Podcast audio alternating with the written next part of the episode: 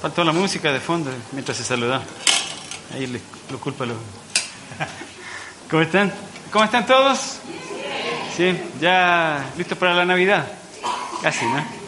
La próxima semana tenemos un programa especial, entonces les invitamos a que atrás, donde están los chicos sentados y que no deberían estar sentados ahí. Eh, tenemos calendarios y tiene una invitación para la próxima semana para que ustedes inviten a alguien. Entonces, si, usted, si cada uno invita a uno, vamos a tener full gente aquí. Es una obra de teatro que está preparada justamente para este tiempo de Navidad. Es así, me dijeron que no dijera multimedia, pero sí es así con, con video, con, así, bien preparada. Entonces, inviten a otras personas la próxima semana, ¿ya? Eh, esta semana eh, seguimos hablando acerca de, de, lo que dice la Biblia acerca de la Navidad y todo eso. Eh, y yo le puse un título a esto, eh, Paz a los hombres. Entonces, vamos a hablar un poco de la paz. Eh, pero cuando hablamos de paz, yo pienso en el mundo de hoy. Y entonces me, viene a la mente algunas personas, o algunos personajes más bien, de, de, del mundo de hoy. No se llama Oscar Palma ni pastor principal, es la siguiente, ¿no? Eh, eh, y estos personajes eh, pensaron un poco en. Cuando pensamos en la paz, entonces yo pensaba en esto, en ellos.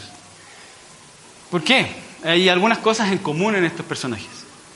Tenemos aquí a Fidel Castro, que murió el 25 de noviembre, el día de mi cumpleaños. Eh, tenemos a eh, Chávez también, no sé cuándo murió. Eh, Donald Trump, tenemos a Osama Bin Laden y puse una bandera porque representativa de un movimiento, el movimiento LGTBI. La I es porque ya, bueno, eh, pero cada uno representa un, eh, una búsqueda de justicia. Si nosotros miramos un poco más al fondo de cada uno de ellos, ¿por qué se levantaron? ¿Por qué gente los levantó? Y es, de alguna manera es una búsqueda de justicia, búsqueda de, de, que, de que personas que estaban cometiendo injusticias en contra de ellos, o en contra de un pueblo, eh, fueran como buscar, buscando igualdad. ¿no? Eh, si pensamos un poco en Cuba, eh, Cuba nació, fue una, una nación que, que, nació antes que llegaran los españoles, la verdad, pero fue el primer lugar donde llegaron, llegó Colón. Eh, fue los, los indígenas cubanos fueron exterminados casi en su totalidad en el primer año, después por las enfermedades. Después vinieron los españoles, se instalaron ahí y el, hubo esclavitud por muchos años, hasta fue la última colonia que se, independizó de, España, porque hubo esclavitud hasta el final, por, por la cosecha del azúcar. Y entonces vivieron mucha opresión. Después intentaron liberarse y, y un, otro país les ayudó, ayudó a liberarse, fue Estados Unidos. Y hubo negociaciones, al final eh, Cuba fue como, volvió nunca fue, ha sido como libre. Entonces este, este, Fidel Castro fue como una especie de salvador para, para Cuba, ¿no? ¿Cubanos? ¿Sí hay cubanos todavía? ¿Nos quedan? Sí, aquí. eh, sí, fue una especie de salvador, pero, pero después eh, como que la tortilla se viró totalmente así y como que se le fue la mano, ¿no? Y mucha opresión en contra del que pensaba diferente. De ahí tenemos a Chávez también. Eh, en contra del imperialismo, del capitalismo, eh, del, abuso en contra de, a lo mejor el más débil socialmente, eh, tratando de traer justicia social, de alguna manera, ¿no? Pero, pero ahorita eh, tenemos a Venezuela sufriendo, porque es como que eh, tratando de hacer justicia como que se le fue la mano. ¿no? tenemos a, ahí también a Donald Trump, tenemos que un personaje polémico, la verdad que ha dicho algunas cosas eh, acerca de los, de los, migrantes en Estados Unidos también. Y, y, de alguna manera tiene razón, porque tantos migrantes en Estados Unidos que vienen como, son como, oh, yo no he vivido allá, pero pero que pueden ser como eh, parásitos, así, que absorben el trabajo a lo mejor de los impuestos de algunos que, que viven allá. Y tratando de traer justicia de alguna manera también. Y Osama Bin Laden, ¿para qué, vamos a decir? ¿Cuántos años de los, musulmanes, el Medio Oriente sufriendo el abuso de, Occidente también? Eh, si uno empieza a mirar la historia, se va a dar cuenta que hay muchos abusos religiosos relacionados con la religión, por eso este, estos movimientos se levantaron en contra del cristianismo de alguna manera y todo lo que el cristianismo trae consigo. Y no estoy justificando ninguno de, de los hechos, pero, eh, pero siempre cuando eh, ocurre injusticia, hay alguien que, de alguna, eh, que en algún momento se levanta y dice, hay que traer justicia aquí y por nuestras manos a veces se nos pasa la mano. Y el movimiento LGTBI, ¿por qué lo menciono también? Porque eh, lo que pasa hoy políticamente en el mundo acerca del movimiento LGTBI, como tratando de, traer igualdad de género, de condiciones para hombres, mujeres y el, el otro, no hay otro sexo la verdad, pero el otro género o los diferentes tipos de género, ¿Por qué, tan, ¿Por qué? Porque la verdad ha habido tanto abuso, tanto bullying en contra de alguien que a veces eh, no es ni siquiera homosexual, eh, pero a veces es un poco como delicado, amanerado. Yo no sé si lo vieron en la escuela, pero cuando los compañeros que eran así, todo el mundo se burlaba de ellos, por lo menos en mi escuela. ¿no? Eh, y es como ser, no ser persona a veces. Entonces les ha tratado por mucho tiempo como, como si no fueran personas también. Y ahorita hay como un resentimiento súper grande en contra de los heterosexuales y todo un movimiento en contra de la familia, eh, de la familia tradicional, digamos. Eh, entonces, eh, yo les traigo esto porque hay cosas en común en, en todos estos personajes aquí. Y eh, que tiene que ver con la búsqueda de justicia, con eh, tratando de poner justicia y a veces eh, por nuestro propio poder, cuando hemos, nos han cometido contra nosotros a lo mejor injusticias o, han hecho algo, alguien ha hecho en contra de nosotros algo para hacernos daño, o simplemente porque tenía prejuicio y nos, nos discriminaron o nos apartaron eh, y nosotros tendemos a, hacer justicia por nuestras manos. Y la verdad tenemos poder en nuestra boca y tenemos poder en nuestras manos para eh, como tratar de hacer las cosas como iguales. Ahora, bueno, ese es el tema largo, la verdad, de la igualdad, porque yo creo que nunca va a existir la igualdad. un tema largo, así, la verdad, para conversar. Eh, un tipo de justicia que a veces se transforma en venganza.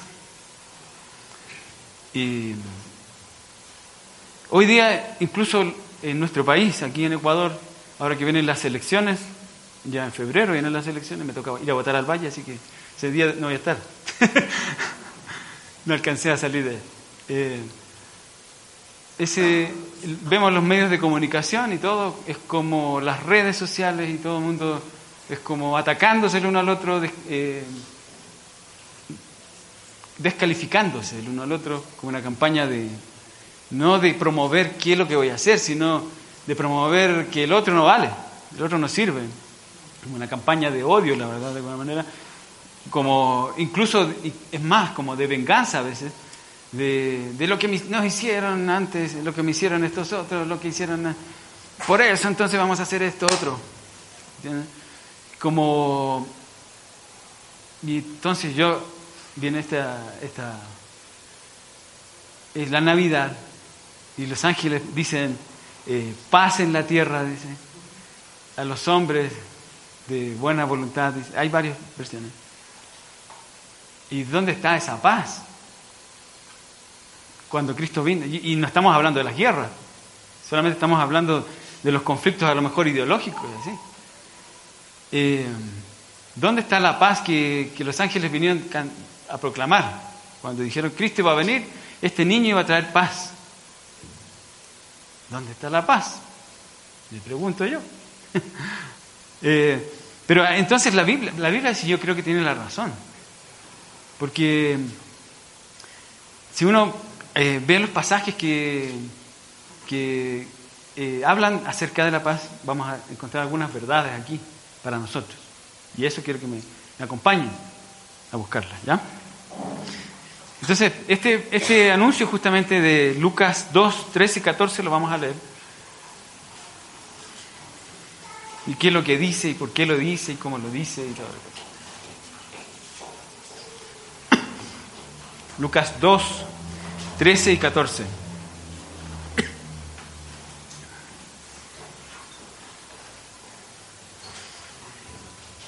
Dice así, de repente apareció una multitud de ángeles del cielo que alababan a Dios y decían, Gloria a Dios en las alturas y en la tierra paz a los que gozan de su buena voluntad.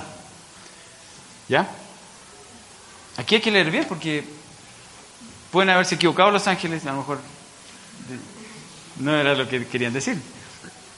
En la, en la gloria de Dios en las alturas y en la tierra paz a los que gozan de su buena voluntad. Entonces hay varias, esto está escrito en griego, Lucas escribió en griego, y el griego es diferente a nuestro idioma, entonces el, griego tiene, en una palabra se pueden decir muchas cosas. Entonces los que tradujeron esto, hay varias traducciones, entonces hay que ver, comparar todas las traducciones, vamos a comparar, ¿ya? Entonces yo les voy leyendo algunas, por ejemplo, la Reina Valera contemporánea dice, Gloria a Dios en las alturas, el 14, paz en la tierra, a todos los que gozan de su favor. La nueva traducción viviente dice, gloria a Dios en el cielo más alto y paz en la tierra para aquellos en quienes Dios se complace. Como que cambia un poquito. La eh, traducción en lenguaje actual dice, gloria a Dios en el cielo y paz en la tierra para todos los que Dios ama. ¿Ya? Y la Reina Valera 95 dice, Dios, gloria a Dios en las alturas y en la tierra paz, buena voluntad para con los hombres. La Reina Valera tiene una traducción un poquito diferente, es como que la Reina Valera dijera, eh, buena voluntad para los hombres, para todos en general.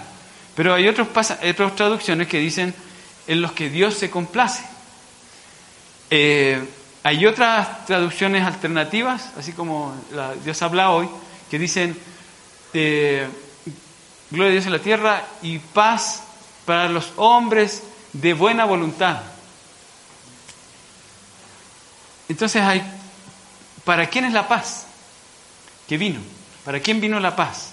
¿Vino para todos? ¿Vino para algunos? Vino para algunos, para los que hacen la voluntad de Dios, para los que deciden hacer la voluntad de Dios, los que viven conforme a, la voluntad de Dios.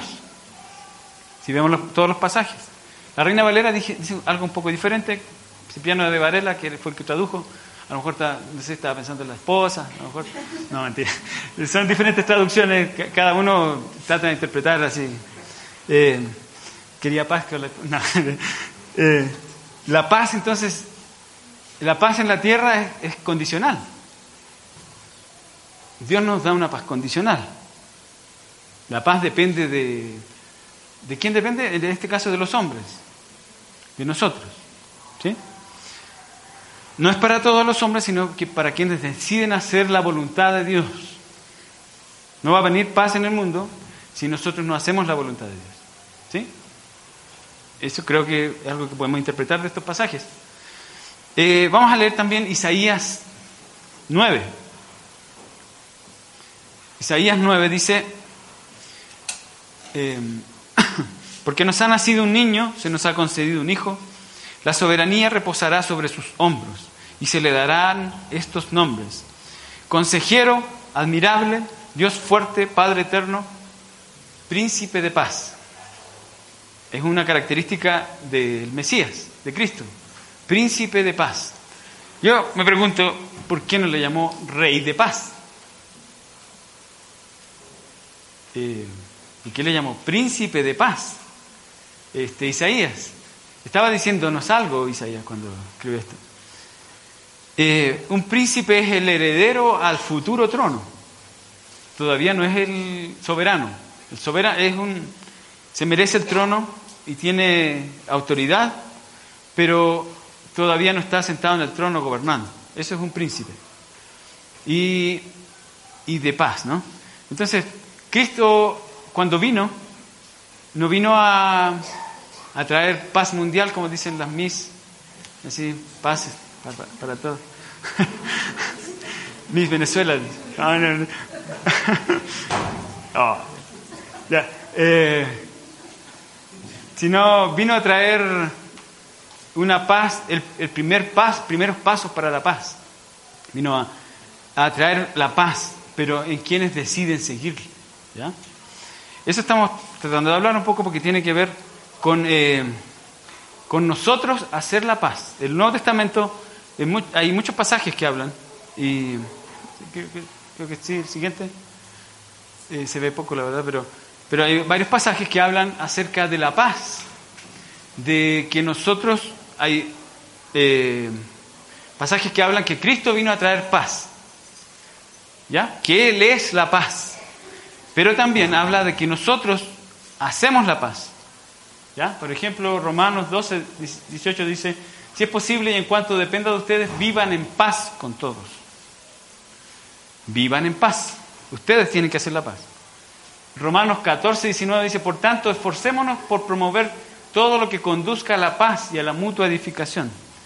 O sea, promovamos la paz, hagamos campañas políticas de la paz, hagamos eh, eslogan de la paz, promovamos la paz entre nosotros. ¿Ya? Eh, 2 Corintios 13, 11 dice, en fin hermanos, alégrense, busquen su restauración, hagan caso de mi exhortación, sean de un mismo sentir, vivan en paz y el Dios de paz, de amor y paz estará con ustedes. Y es condicional, entonces, es condicional la paz. Si nosotros, dice eh, Corintios, eh, si vivimos en paz, entonces y Dios de amor y paz estará con ustedes. Hay una, la paz es condicional de nosotros, depende de nosotros mismos también. Necesitamos tener paz interior y eso es algo que necesitamos buscar y es mi relación con Dios, eh, sacar lo que hay en mi corazón, perdonar, perdonarme. Eso me ayuda a tener paz interior. Pero desde ahí entonces es mi eh, decisión, es mi acción de paz. Yo hago la paz, vivo en paz, busco la paz. El último pasaje dice, esfuércense por mantener la unidad del Espíritu mediante el vínculo de la paz. Porque mantener la paz requiere eh, nuestra voluntad. Nosotros damos pasos de paz. ¿Sí? Em, la verdad, yo a veces no vivo en paz a veces pierdo la paz. Yo no sé si, si a ustedes les pasa, pero yo también pierdo la paz. Cuando tengo conflictos, sobre todo como pensamientos que, como negativos en mí, entonces eh, pierdo la paz y ando con dolor de estómago. Me duele el estómago, no sé. Alguna ahora por usted, pastor, claro. pero perdemos la paz. Eh, pero ¿cómo, ¿cómo recupero la paz? La verdad yo tengo que personalmente dar un paso de acción. Si me he peleado con alguien porque perdí y por eso a lo mejor perdí la paz, ¿qué tengo que hacer para recuperar la paz? Literalmente tengo que dar un paso, una acción. Tengo que ir donde la persona y decir, Cami, te traje este pastelito. Eh, o tengo que, ir donde alguien y decir, sabes que creo que nos confundimos, dijimos cosas eh, que no debíamos decir y, la paz vuelve. Cuando yo tengo conflictos en mi mente y, a lo mejor no siento paz porque estoy eh, con... Eh, no sé qué, qué, decisiones tomar. La verdad necesito tomar acción. Y, como a mí me pasa esto, yo no sé cómo le pasa, qué pasa a ustedes, pero tengo que decir, bueno, estos pensamientos, identificar qué pensamientos me, me pierden, hacen quitar la paz, me quitan la paz. Yo digo, esto no voy a hacer caso, voy a hacer caso a estos otros pensamientos. Y entonces son acciones, son acciones para buscar la paz. Eh, la paz, ahora hablando de, la paz entre nosotros, no se hace con, con los amigos, se hace con los enemigos, ¿cierto? la paz se hace con los enemigos. O sea, nosotros tenemos que buscar paz no con aquellos que estamos bien, porque ya estamos bien, ¿cierto? Sino con, con las personas que a lo mejor eh, hemos tenido un conflicto o un malentendido. Hay conflictos que son a nivel como más básico, así, que son amigos, pero, pero, tenemos, pero nos peleamos. Hay otras personas que a lo mejor salen fuera del círculo y, y a lo mejor son, se transformaron en nuestros enemigos. Eh,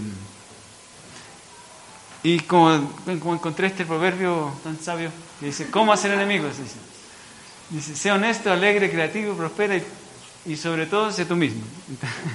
o sea, ¿cómo, la verdad, todos de alguna manera tenemos personas que salen fuera de nuestro círculo y, y son como nuestros, o se transformaron en, en, nuestra vida como nuestros enemigos.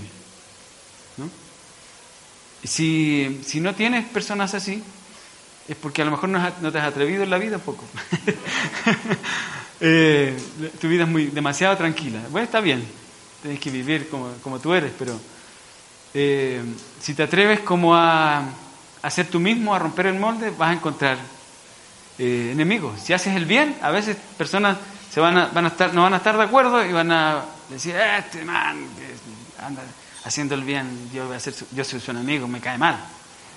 Y a veces tenemos enemigos simplemente porque hemos cometido errores, la verdad, porque nos hemos equivocado. Eh, a veces tenemos enemigos, los hayamos buscado o no, simplemente porque existimos, que nos vieron guapos, así. Eh, ¿Cierto?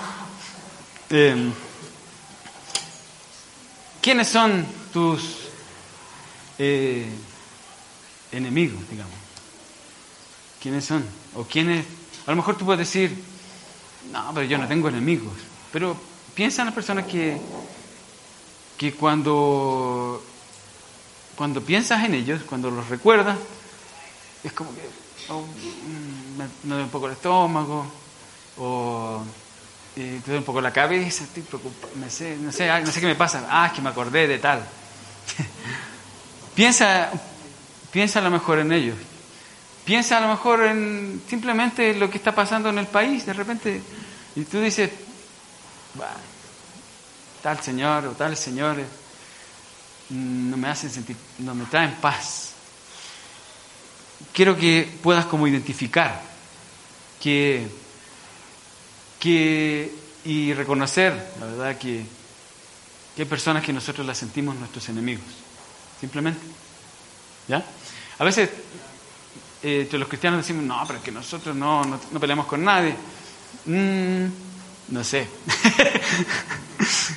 eh, a lo mejor personas que que han hablado de ti, así, espalda, la suegra. Mi suegra viene el, miércoles. Pero buena, buena persona ella, la van a conocer. Es súper linda. Yo, eh, yo eh, hago, hago, hartos chistes de eso, pero, pero una linda persona. Va a estar aquí el próximo domingo. Aquí, A lo mejor personas que, que han buscado que te vaya mal, así, que te han deseado lo peor. No sé si ha, ha, han habido personas así. O, o, que intrigan así como planes, así en contra tuya. A lo mejor han habido personas así en tu vida, en alguna etapa de tu vida, o ahora. Eh, si eres una persona normal, como si eres una persona normal, eh,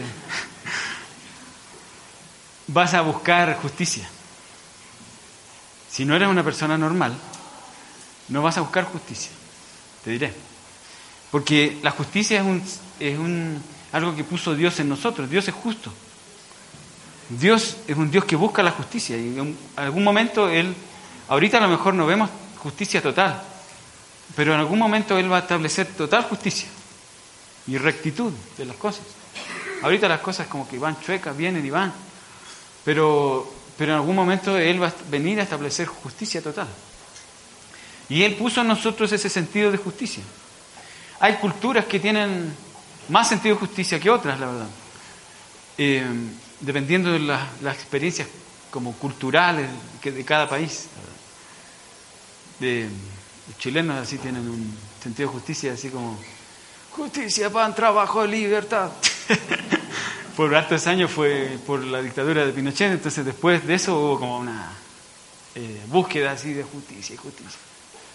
Eh, dependiendo de las experiencias, pero todos tenemos una, deberíamos tener un sentido de justicia en nosotros, de que, de que se haga lo recto con nosotros, o que se haga lo recto con otras personas, a quienes a lo mejor se está abusando.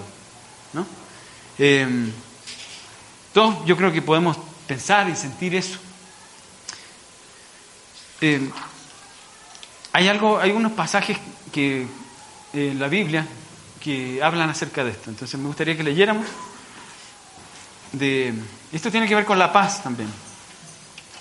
Con la paz entre nosotros. Romanos 12, 17.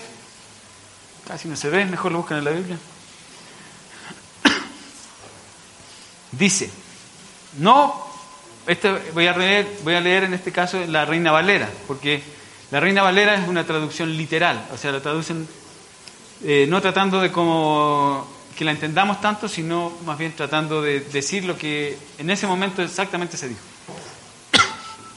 Ya, dice Romanos 12, 17, dice, no paguéis a nadie mal por mal, procurad lo bueno delante de todos los hombres si es posible, en cuanto dependa de vosotros, esto es como un español así, pues, estad en paz con todos los hombres. como en las películas con traducción así de español.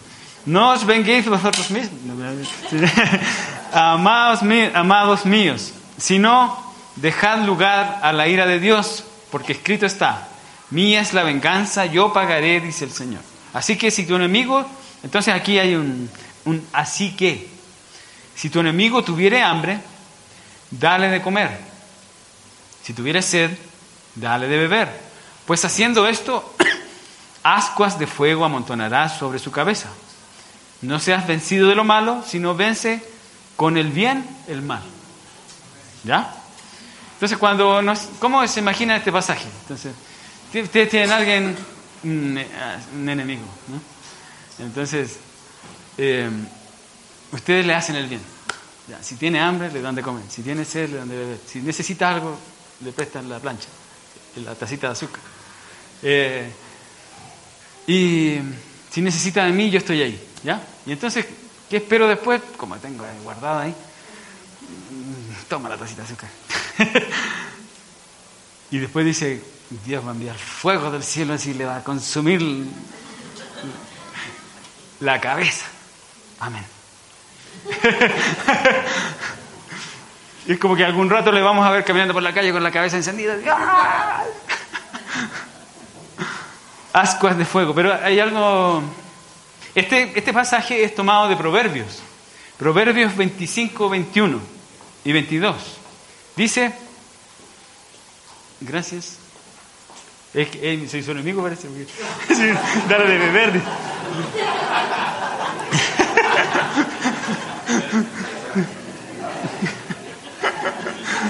Em, dale de beber. bueno, 25, 21, 22 dice, si tu enemigo tiene hambre, dale de comer, este es proverbio. Si tiene sed, dale de beber, pues así le calmarás el enojo. este pasaje fue tomado de, Pablo lo tomó de los proverbios. Ahora, cuando dice ascuas de fuego, ascuas de fuego son eso que está ahí, son como las la cenizas, la, no, los carbones encendidos. Esas son las ascuas. En la antigüedad, eh, recordemos que no había cocina a gas, ni inducción del gobierno, ni, ni no había nada de eso, ni encendedores, ni fósforos. Entonces, eh, prender un fuego era. La gente guardaba los fuegos, habían guardianes del fuego. Habían como especie de guardias que cuidaban que. Uy, se está apagando, prendámoslo un poquito más. Eh, y cada casa tenía un lugar donde guardaban el fuego así como un tesoro, porque se les apagaba el fuego, no tenían luz, no tenían comida. Y si vivían en un lugar aislado, peor. Llevaban a, veces en, como en, en ollitas así por el, para el camino, llevaban fuego encendido y lo trataban de mantener. Cuando este pasaje habla de ascuas de fuego, la verdad no está hablando de algo negativo. Interesantemente, no está diciendo el fuego del cielo va a venir sobre esta persona y amén, gracias Señor. Sino está diciendo, eh, si tú le das comida, si le ayudas, si a tu enemigo, lo que vas a hacer va a ser bendecirle. le vas a dar un tesoro. Porque, por eso después eh, la NBI, por ejemplo, traduce dice, vas a hacer que se avergüence.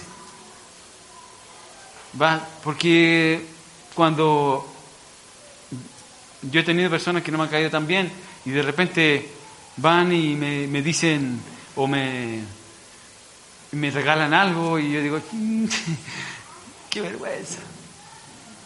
Eh, lo que está diciendo simplemente Pablo es, es, que cuando hacemos el bien, a, lo mejor ahí exactamente dice nuestro enemigo, lo que estamos haciendo es bendecirle. No estamos buscando como que Dios algún rato se va a vengar y va, va a traer castigo sobre la otra persona, sino simplemente lo que vamos a hacer es bendecirle porque, porque le amamos. Y ahí es una palabra, eh, si ponemos la palabra amar, aquí es como complicado, porque amar a nuestros enemigos es algo que nos pidió Jesús, pero no es nada fácil. ¿Sí o no? Digan amén.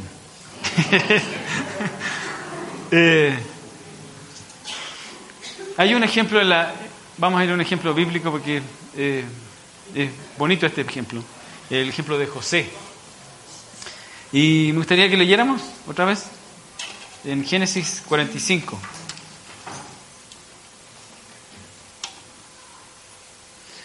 ...45.3...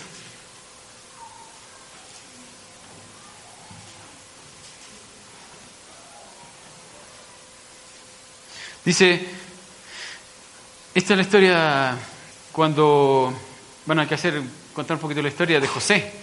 José había sido como el, era el hijo menor de la casa, el preferido del papá, papá, como dijimos la otra vez, le compraba en el de Prati la ropa y a los hermanos les compraba en los centros comerciales del ahorro. Entonces los hermanos le tenían picas, le tenían malas. Además que era el soplón de la casa porque les contaba al papá lo, que, lo malo que los hermanos hacían. Entonces los hermanos lo querían matar. Lo quisieron matar, sus hermanos. Sus once hermanos lo quisieron matar. Y, y un día lo que hicieron fue venderlo como esclavo. Y le fue, o sea, fue como de mal en peor, porque le empezó a ir bien como esclavo, pero la, la esposa del jefe le, le andaba guiñando el ojo y le quiso seducir y él salió escapando, porque era un hombre recto, y la esposa del jefe lo acusó de acoso, se cayó a, la, cayó a la cárcel, la cárcel le fue bien, y después llegó a ser, el, después del faraón, la segunda autoridad. El faraón era como Dios, entonces era como el presidente del, gobierno. Y pasando eso, entonces vinieron sus hermanos en busca de ayuda al, al lugar donde él estaba gobernando. Y pasa esto. Génesis 45.3 dice, yo soy José, les declaró a sus hermanos. Este es el momento en que José, después de haberlos probado, les, eh, les revela quién es él. Hay unas novelas brasileñas que, no sé si han visto, de José, son muy buenas. Y yo, sé, yo soy José, les declaró a sus hermanos. ¿Vive todavía mi padre? Pero ellos estaban tan pasmados que no atinaban a contestarle. No obstante, José insistió, acérquense. Cuando ellos se acercaron, él añadió, yo soy José, el hermano de ustedes, a quien vendieron a Egipto. Pero ahora, por favor, no se aflijan más, ni se reprochen el haberme vendido. Pues en realidad fue Dios quien me mandó delante de ustedes para salvar sus vidas. Desde hace años la región está sufriendo de hambre y todavía faltan cinco años más en que no habrá siembra ni cosecha. Por eso Dios me envió delante de ustedes para salvarles la vida de manera extraordinaria y de ese modo asegurarles descendencia sobre la tierra. fue Dios quien me envió aquí y no ustedes. Él me ha puesto como asesor del faraón y administrador de su casa y como gobernador de todo Egipto. y miren eh, la actitud de José. De, aquí vamos a ver dos cosas. La primera es eh, el perdón de José. Como José, a pesar de, este grupo de hombres que quisieron matarlo, que eran sus propios hermanos, que se criaron con él, y los perdona. Y les dice, eh, ustedes no me trajeron acá, sino fue Dios que me trajo acá. Acá para salvarles la vida a ustedes mismos. O para salvar la, vida a mucha gente. Ustedes no, tienen la, ustedes no son culpables de lo que me, me ha pasado, de todo el daño que me quisieron hacer. Me quisieron matar, me, estuve en la cárcel, debe haber recibido castigo algún rato. Si no, fue Dios el que me trajo acá. Viendo a Dios en medio de, estas circunstancias tan difíciles. El perdón. Es difícil amar si nosotros no hemos perdonado a alguien. Si nosotros tenemos alguien que tú consideras un enemigo, que te ha hecho daño, sea quien sea, sea alguien que cercano o lejano a ti. Eh, llegar al punto de poder amar, necesitas pasar por el proceso del perdón. Y en el proceso del perdón eh, necesitas asumir que hay dolor primero. Yo me gustaría que, pensaras un poco en, en, en, las situaciones o las personas que, que se han transformado para ti, o a lo mejor simplemente ellos te consideran como, como enemigo. Y en medio del dolor, eh, asumir, primero asumir que hay dolor. Cuando alguien, eh, lo más básico, habla mal de ti, a lo mejor algún familiar, alguien que fue tu amigo, a lo mejor. Y, y saber que alguien que, que tenías confianza, tú que le depositaste confianza, y de repente empieza a hablar mal de ti y saberlo, duele. ¿Sí? ¿O no? Duele, ¿no? Pero en eso hay que perdonar. Si yo digo, no, no importa, no importa lo que pasó, no importa si están hablando mal de mí, la verdad es como no asumir que hay dolor detrás de eso. Eh, hay que asumir el dolor. Esto me duele. Pero a pesar de eso, ¿qué hago? Perdono. ¿Sí? Asumir el, dolor y el daño que te han hecho y perdonar. ¿Sí? Hay un proceso, una parte del proceso de, perdonar, cuando algo es poco fuerte en nuestra vida, y es, eh, enojarnos. Eh, si nosotros, eh, es como, si guardamos el enojo, lo que dicen los psicólogos, es que eh, nos podemos enfermar del corazón o pueden darnos subirnos la presión. Eh, si no decimos, no nos enojamos, decimos, ¡ah! me enojé, me molesta, me molestó esto, me, duele.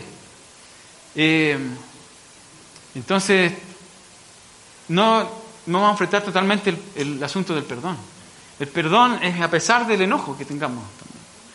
Tenemos que enfrentar esos sentimientos, emociones que, nos vienen juntamente con cuando nos hacen daño a alguien. Si lo guardamos, nos vamos a enfermar. Hay que expresarlo, buscar a alguien con quien expresarlo, que no sea pegarle nada más. pero el enojo necesitamos expresarlo. Y en eso también perdonar. Estoy enojado, pero perdono. Otra vez. Y entonces llegamos al punto en que podemos bendecir a otro. Por eso Jesús le dijo a Pedro, le dijo, ¿cuántas veces tengo que perdonar? Hasta, ¿cuántas dijo Pedro? No, pero Pedro, ¿cuántas dijo?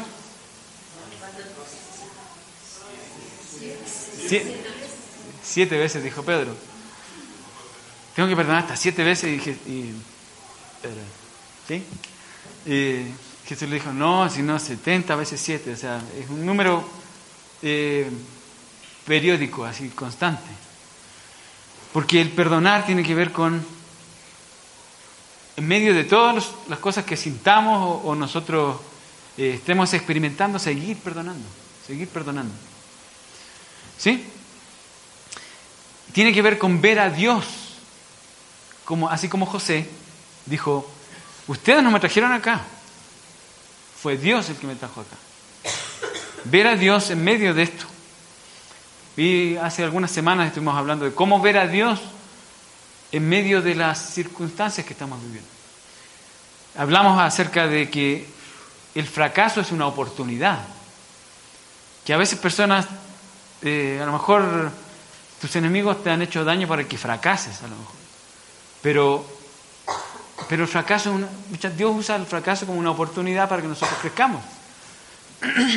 en muchas personas eh, que han, la verdad, que han luchado con, con, con cosas en su vida, eh, diferentes cosas, imposibilidades, cosas que les imposibilitaban a llegar a lo mejor a, su sueño. los diferentes fracasos les ayudaron a llegar más alto. No eran tropiezos, sino una piedra para subir más. Cuando vemos a Dios en medio, entonces podemos perdonar con más facilidad ver a Dios en medio de todo esto, como, como José, ¿no? Y eso es uno, ¿no? Primero el perdón. Si vemos a José, él perdonó y los trató con amor a sus hermanos. ¿Por qué? Porque vio a Dios en medio.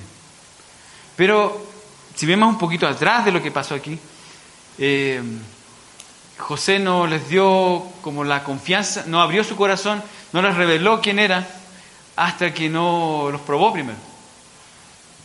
Entonces, vinieron los hermanos a buscar comida, trigo y cosas, y él dos veces les hizo una, trampa para probarlo.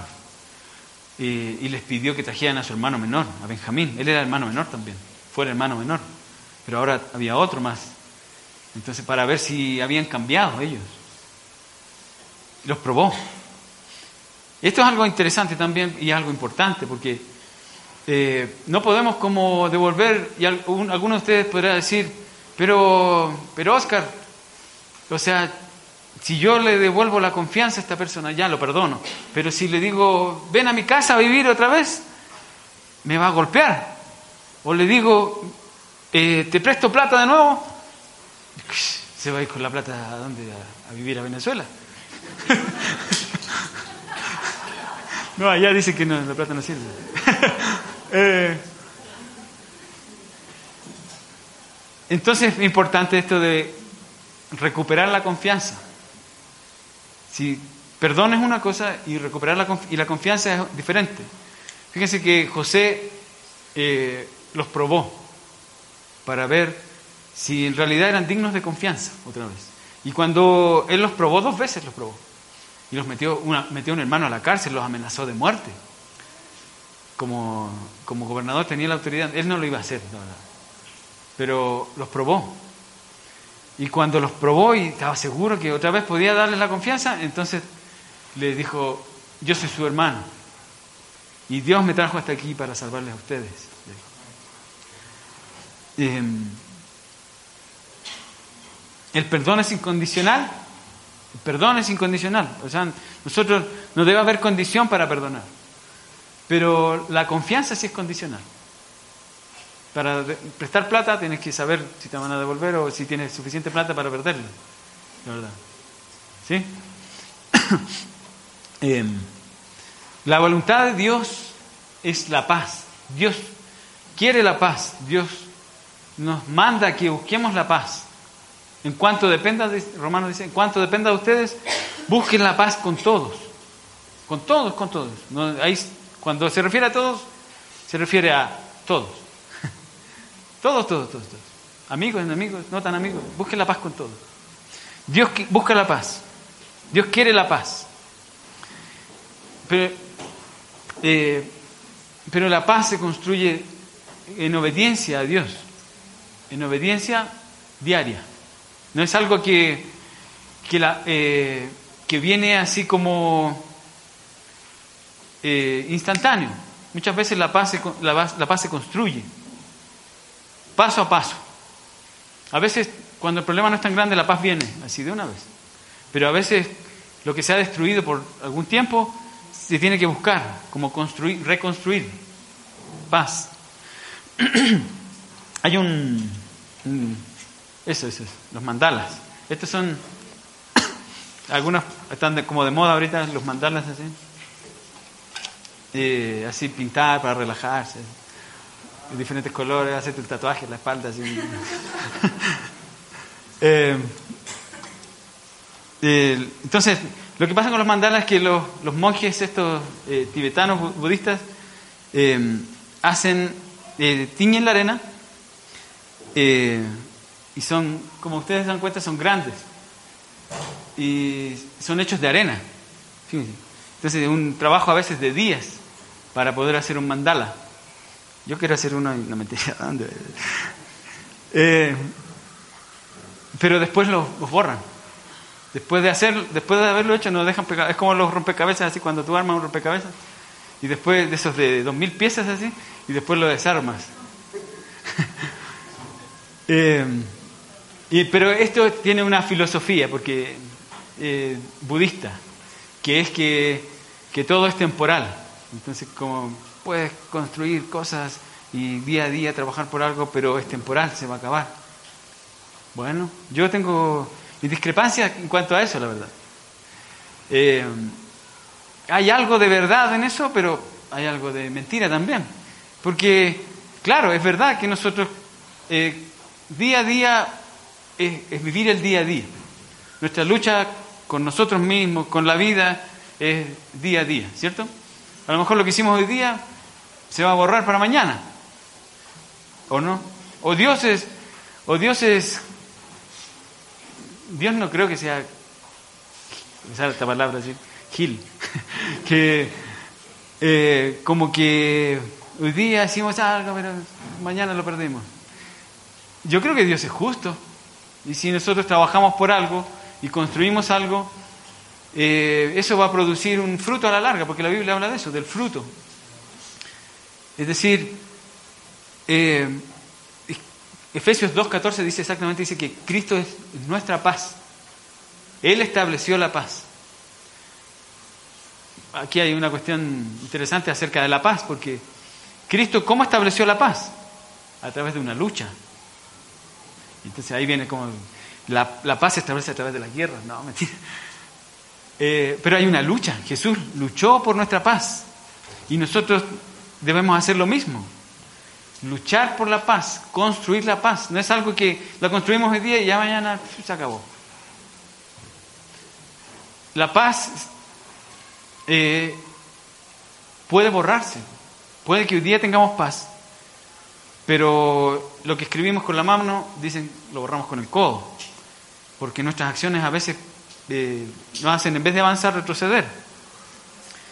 Pero yo creo que, que podemos construir la paz con las personas que nos rodean, con el vecino, con nuestro vecino, a lo mejor, que a lo, a lo mejor nunca hemos, que es medio raro, que nos deja la basura justo en la puerta, o que o nuestro vecino que no sé, a un familiar que a lo mejor por años nunca nos hemos conversado después de la última vez que se pelearon las familias, o, o con quien a lo mejor nos divorciamos, yo no sé, pero la paz se puede construir. Paz no quiere decir volver a dar la confianza, pero significa mantener la paz. ¿Ya? Eh, Hay un personaje eh, sudafricano, me imagino que lo conocen, Nelson Mandela, ¿sí? Em, que él fue un... Eh, había una política en Sudáfrica por muchos años del, apartheid, no sé cómo se dice, así se dice, que era una política como discriminatoria en contra de los negros, vivían los negros vivían en un lugar apartado, justamente, para y los blancos vivían en otro lugar como más privilegiados. Y, y, él se levantó como una especie de revolucionario, fue un revolucionario y por algunos años eh, luchó en contra de esta como política del gobierno. Y por eso mismo cayó preso dos veces. La, la vez más que fue más difícil para él fue cuando estuvo 27 años en la, en la cárcel. 27 años, imagínense. Casi un cuarto de vida, más o menos. Un tercio de vida para él, más o menos. 27 años es bastante. Y en ese, ese tiempo fue torturado y mm, psicológicamente y físicamente. Y, pero después de, en el año, eh, fines de los 80, él salió de la cárcel y se, candidateó para las elecciones en Sudáfrica y salió electo presidente. Entonces, en 1990, él eh, fue el primer presidente de color oscuro, porque de color no puede ser, no, eh, en Sudáfrica. Y estuvo en el, tomó el poder. Y después vinieron otros presidentes también igual que él. Pero él tuvo, teniendo el poder, fue, fue interesante lo que pasó con Nelson Mandela, porque Nelson Mandela no, no buscó venganza en contra de quienes lo, lo hicieron sufrir durante los años de la cárcel. Eh, por eso lo tomé como un ejemplo, porque el, diferente a lo mejor a otros gobiernos, lo que buscó fue eh, la paz entre su pueblo, entre los blancos y los negros en Sudáfrica. Y em, en vez de promover el odio y la venganza, promovió la paz. Y yo sé porque un amigo viajaba allá como eh, a buscar como la forma en que ellos estaban buscando la paz en Sudáfrica, porque en Chile también hacían algo, estaban buscando algo parecido, no sé si en Chile todavía llegan a tener paz, la verdad, eh, pero, pero en, las, en las iglesias se reunían las diferentes como facciones y, y, habían diálogos de paz en Sudáfrica, en el gobierno de Nelson Mandela. La verdad, él pudo haber, como he dicho, eh, ahora sí, ya estoy aquí, todos van a pagar. Todos los que no fueron de mi gobierno, los voy a oprimir. Como a, él, a ellos lo hicieron, porque lo que solemos hacer es cuando tenemos como la autoridad o el poder para vengarnos, eh, tomamos lo que hacemos lo que está en nuestro corazón. Pero ¿qué harías tú si tuvieras la oportunidad de el poder para como vengarte de alguien? Este Nelson Mandela dijo algunas frases que, me, que les quiero compartir nomás. No, no es que sea la Biblia, pero dice, los valientes que desean la paz no temerán perdonar. Piénsenlo en este contexto de lo que estaba pasando en Sudáfrica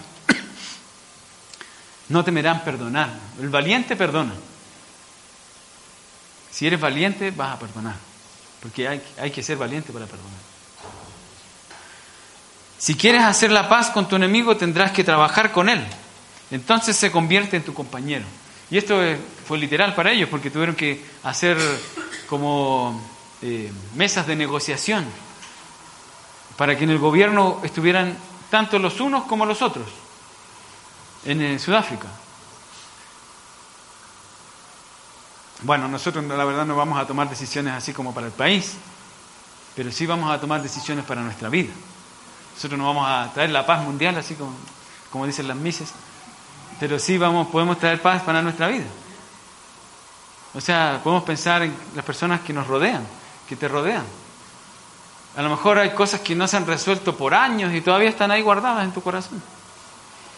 Todavía tú dices, piensas en eso y te duele todo. O piensas, eh, pero ese dolor, fíjate en lo que pasó en José. Era un, quizás a lo mejor recordaba lo que hicieron sus hermanos, pero él vio a Dios ahí en medio. Tu prójimo. Tu prójimo, hace algunos meses hablamos que viene de una palabra en hebreo que es rea que se traduce como el prójimo, pero en realidad es, no, es, como, no es tu hermano, es el que es ajeno a ti, pero que se transforma en tu hermano por tus acciones, por lo que tú haces por él. ¿Qué dice la Biblia? Ama tú. ¿Como a quién? Como a ti mismo. Cuando Jesús recuerda eso que dice el Antiguo Testamento, está recordando y también recuerda, eh, porque fácil, dice Jesús, amar a quienes, con quienes nos llevamos bien. Eso es fácil. Pero amar a quienes que, son diferentes a nosotros eh, no es fácil. Y, nosotros aquí en esta iglesia decimos, ven como tú eres. Entonces vienen, venimos diferentes personas con diferentes trasfondos, con diferentes formas de pensar, con diferentes formas de vivir. Y, y entonces tenemos que aprender a amarnos a los que son diferentes a, mí. A lo mejor, incluso a quienes a lo mejor eh, no te caen bien, te caen mal. Tú los ves y dices, ya vino ya. yo, yo les confieso que, que no es fácil amar. Es, por eso es un mandamiento. No es, Dios hubiera dicho, si les nace amar, amen. Pero dice la Biblia, eh, es una orden, dice, amen. Es imperativo amar a sus enemigos. Y quiero terminar con este pasaje nada más eh, de Lucas capítulo 1, 34. Te dice, cuando, cuando se le aparece el ángel a María, ¿cómo podrá suceder esto? Le preguntó María al ángel. Pues que soy virgen. 35 dice, el Espíritu Santo vendrá sobre ti y el poder del Altísimo te cubrirá con su sombra. Así que al santo niño que van a nacer lo llamarán Hijo de Dios. También tu pariente Elizabeth va a tener un hijo en su vejez. De hecho, la que decían que era estéril ya está en el sexto mes de embarazo. Porque para Dios no hay nada imposible. Y entonces, porque yo les confieso, yo tampoco, a mí también me cuesta amar. Para mí no es fácil así como amar también.